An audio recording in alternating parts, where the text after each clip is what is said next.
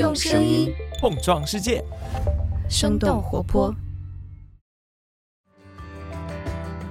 Hello，我是早咖啡的监制一凡。在节目开始之前，想和你说一下，我们的团队正在招实习生。如果你喜欢写作、阅读，对生活充满好奇，欢迎你来加入我们。好，那让我们开始今天的节目吧。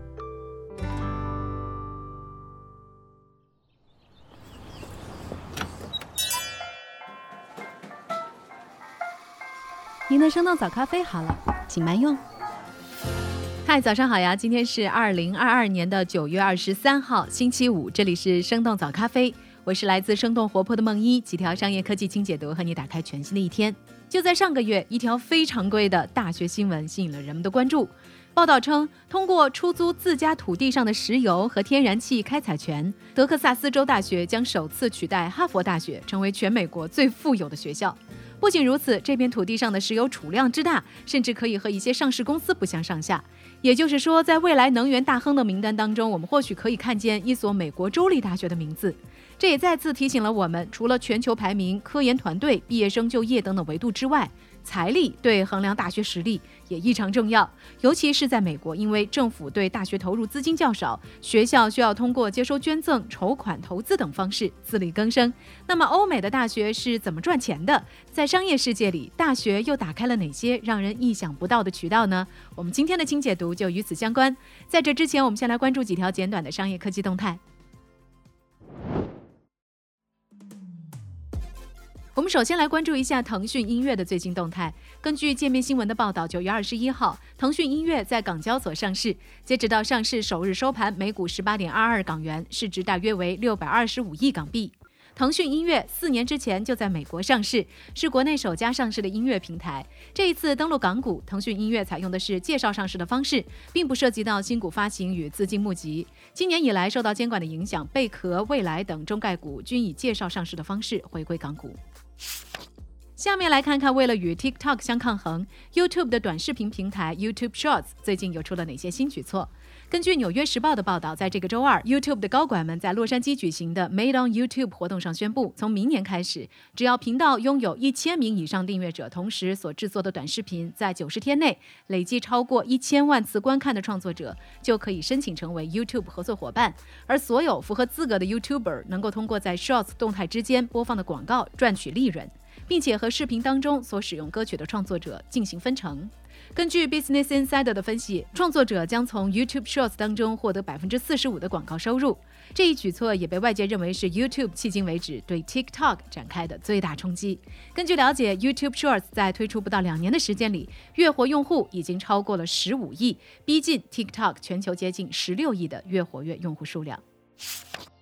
最后来看看美国科技巨头亚马逊，亚马逊的 Prime 会员数在上周四的三个小时之内实现了破纪录的增长。根据 CNBC 的报道，上周四一场由亚马逊转播的橄榄球比赛当中，亚马逊 Prime 会员的新用户注册数实现了历史性的增长，甚至比 Prime 会员日和黑五购物节的时候还要多。亚马逊此前以每年大约十亿美元的价格购买了 NFL 美国橄榄球联盟周四比赛的转播权，并且将观赛的权益纳入到 Prime 会员体系当中。用户在电商优惠、物流服务、流媒体音乐和视频等权益之外，可以通过 Prime Video 来观看橄榄球比赛。以上就是值得你关注的几条商业科技动态，别走开。我们在一条小小的早咖啡动态之后，将会和你一起来聊聊海外的大学有哪些赚钱的方法。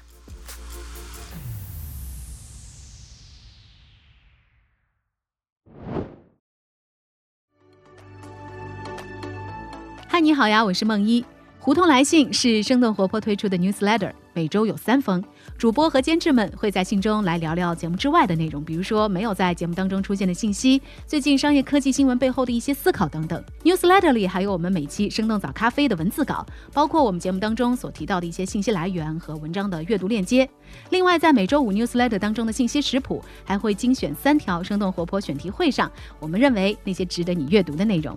如果说大家对于早咖啡文字稿有兴趣的话，你也可以点击我们 show notes 中的链接，体验一下我们发布在公众号的试读文章。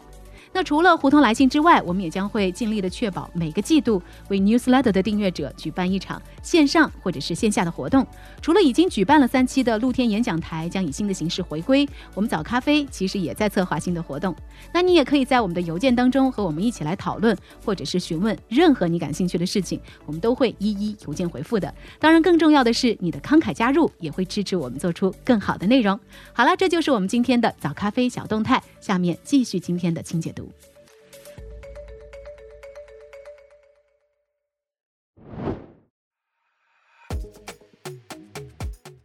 欢迎来到今天的清解读。根据彭博社八月的报道，美国德克萨斯州大学靠着名下土地上的石油和天然气，有望超过哈佛，成为美国最有钱的大学。这片二百一十万亩储存着丰富油气资源的土地，是十九世纪德克萨斯州以资助高等教育为名赠送给大学的礼物。数百年来，德州大学通过放牛在这片荒地上赚取了一些资金。不过，当石油在一九二三年被发现之后，这片土地摇身一变，成为了美国产量最高的石油盆地。每天大约可以生产三十万桶原油，这几乎是埃克森美孚全球产量的五分之一。当然，这片土地的石油储备规模也多得惊人，与马塔多资源公司等等上市公司不相上下。近些年来，由于地缘政治、通货膨胀等因素，能源价格持续上升，更是让这所大学的收入屡创历史最佳。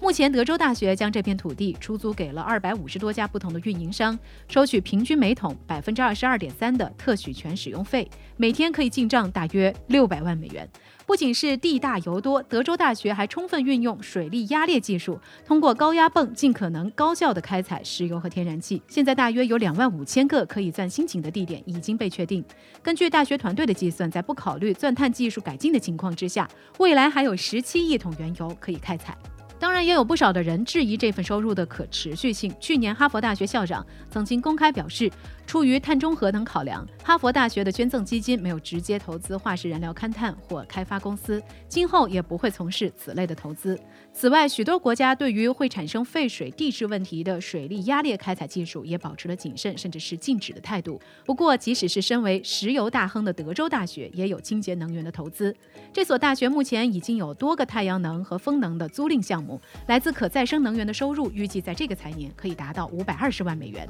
这个数字也是远远高于十年前的二十八点一万美元。不过，和德州大学价值四百二十九亿美元的捐赠基金以及日进斗金的石油开采相比，他们清洁能源方面的收入还不是很多。在美国，由于政府的资金投入较少，高校已经发展出了相当发达的私人捐赠体系。二零一九年的数据显示，美国排名前十的高校所拥有的捐赠基金池都是百亿美元的规模。捐赠基金为私立大学办学提供了重要的经费支持，比如说哈佛大学的捐赠基金支持了本校超过百分之四十的大学经费。不少美国以外的高校也在学习捐赠基金的做法，比如说国内的清华大学就有建国之后最早成立，也是目前国内最大的大学捐赠。基金，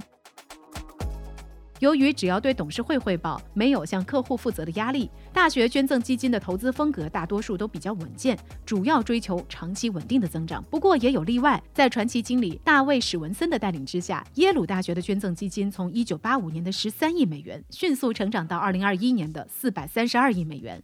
耶鲁基金还是第一支进入中国的大学基金，曾经持有美的、格力、伊利的股票。他们亮眼的成绩也让史文森的资产配置受到了行业的广泛推崇，并且引发全球养老金家族办公室的效仿。不过，耶鲁这个尖子生还是在2018年被德州大学超过。除了刚才我们所说到的这几种收入来源之外，海外大学在如何赚钱这件事情上，往往也有着灵活的身段和背景，创造出了更多的可能性。那么，他们还有哪些有趣的收入来源值得我们了解呢？下面我们一起来关注一下。大学财富来源之一：药物专利。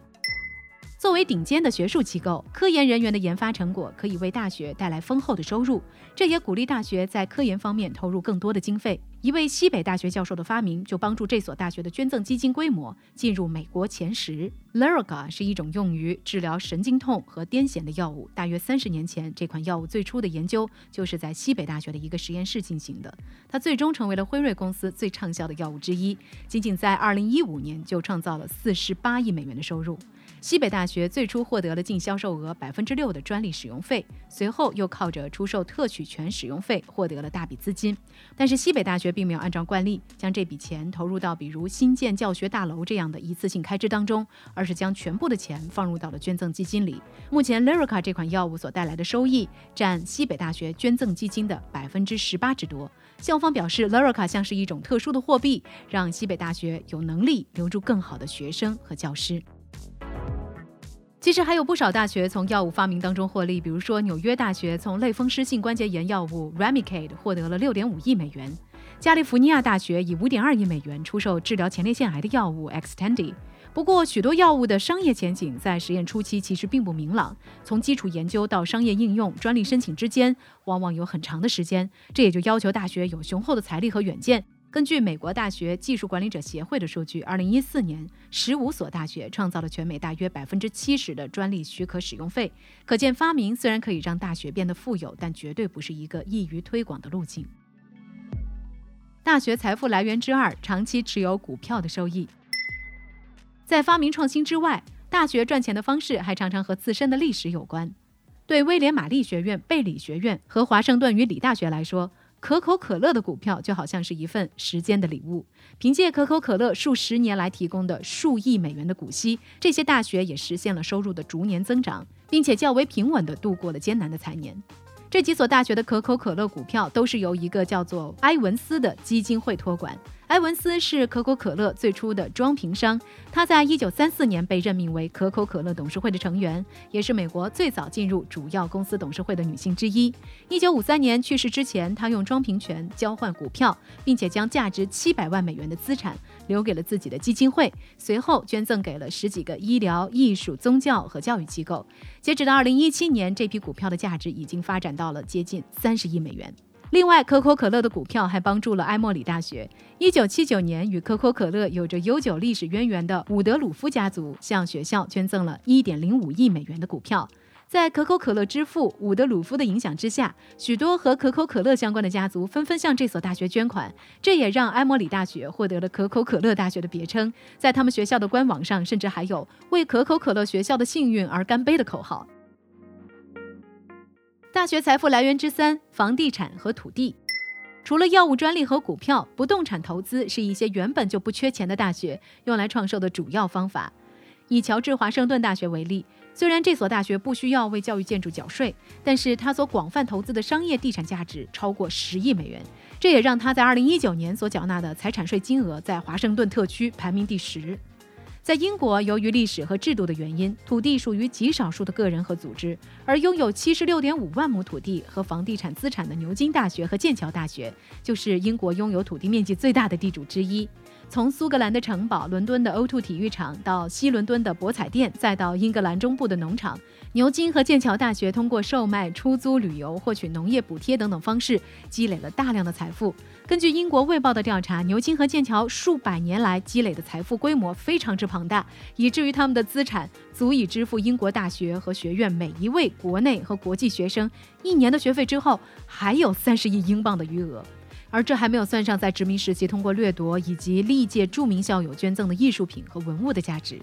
不过，也有很多人表示，相比于赚多少，他们更关注的是这些钱最终都花到哪里去了。青年教师的飞升即走、教职工养老金缩水等等问题，似乎并没有随着财富的增加而被解决。所以聊到这儿了，我们也很想来问问你：你认为赚钱是大学的关键能力吗？假如说你是校长的话，在拿到了一笔充足的经费之后，你会优先解决学校的什么问题呢？欢迎你在我们的评论区和我们一块儿来聊聊。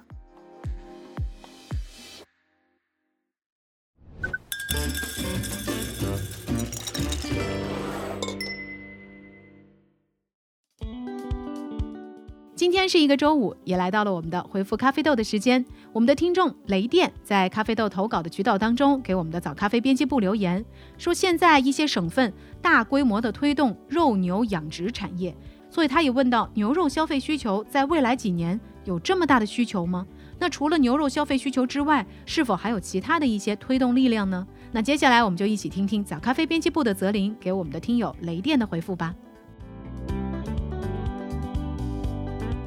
雷电你好，在讨论这个话题之前，我们可以先看一下牛肉消费的各种相关数据。从国家统计局的官方网站上可以看到，去年国内牛肉的产量是六百九十八万吨，最近五年以来的增长率是百分之九点九。而同一时间，全国人均牛肉的消费量增长了百分之十八，远高于国内的牛肉产量。也就是说，国内的产量目前还没有办法满足大家吃牛肉的需求，缺口的部分只能依靠国外进口的牛肉。最近几年进口牛肉的数量一直在迅速提升，一八年中国进口牛肉才首次超过了一百万吨，而到了二零一九年，同比增长超过一半，达到了一百六十六万吨。最近两年，即使是受到新冠疫情的影响，牛肉进口需要受到严格的检验检疫，但是也都超过了两百万吨。不过，目前进口牛的数量也只是国内产量的三分之一左右，这样就造成了牛肉价格的昂贵。商务部旗下的全国农产品商务信息公共服务平台展示了全国各地农贸批发市场的价格行情，其中牛肉大多在六十元到八十元左右，还是比排骨三五十元的价格要高出不少的。以上呢就是简单的从供需和价格的角度来看看肉牛的养殖。数据部分就到这里，不知道大家听完这么多数字有没有关闭本期节目？其实肉牛的养殖和很多其他农产品一样。越靠近消费者，利润率也就越高。最挣钱的其实是流通零售环节。根据布瑞克农业数据终端的统计，零售环节在整个产业链的利润分配中占据了四成。在养殖环节中，尤其是散户养牛的时候，他们要承担饲料价格波动的压力，想要卖，还要依赖屠宰加工商和牛肉的收购商。好的，感谢泽林的回复，同时也再次感谢雷电给我们的投稿。如果你在自己的日常生活当中有些什么样的有趣发现，欢迎分享给我们。我们咖啡豆的投稿方式也一如既往的放在了我们的 show notes 当中，欢迎你来点击查看。那最后的最后，在今天的节目结束之前，我们还想要给我们接下来的节目安排做一个小小的预告。我们早咖啡节目组将会在接下来的两周时间里休息一下。是的，我们放假了，我们会在九月二十六号到十月九号期间放一个长假。我们会在十月十号，也就是十一假期之后的那个周一早上准时回归。也希望你能够有一个平安快乐的假期。那我们去放假啦，我们十月再见，拜拜。这就是今天为你准备的生动早咖啡，希望能给你带来一整天的能量。如果你喜欢我们的节目，欢迎你分享给更多的朋友，这会对我们非常有帮助。同时，你也可以在公众号和微博搜索“生动活泼”，声是声音的声，这样就可以了解更多与我们节目相关的信息啦。生动早咖啡，期待与你下次再见。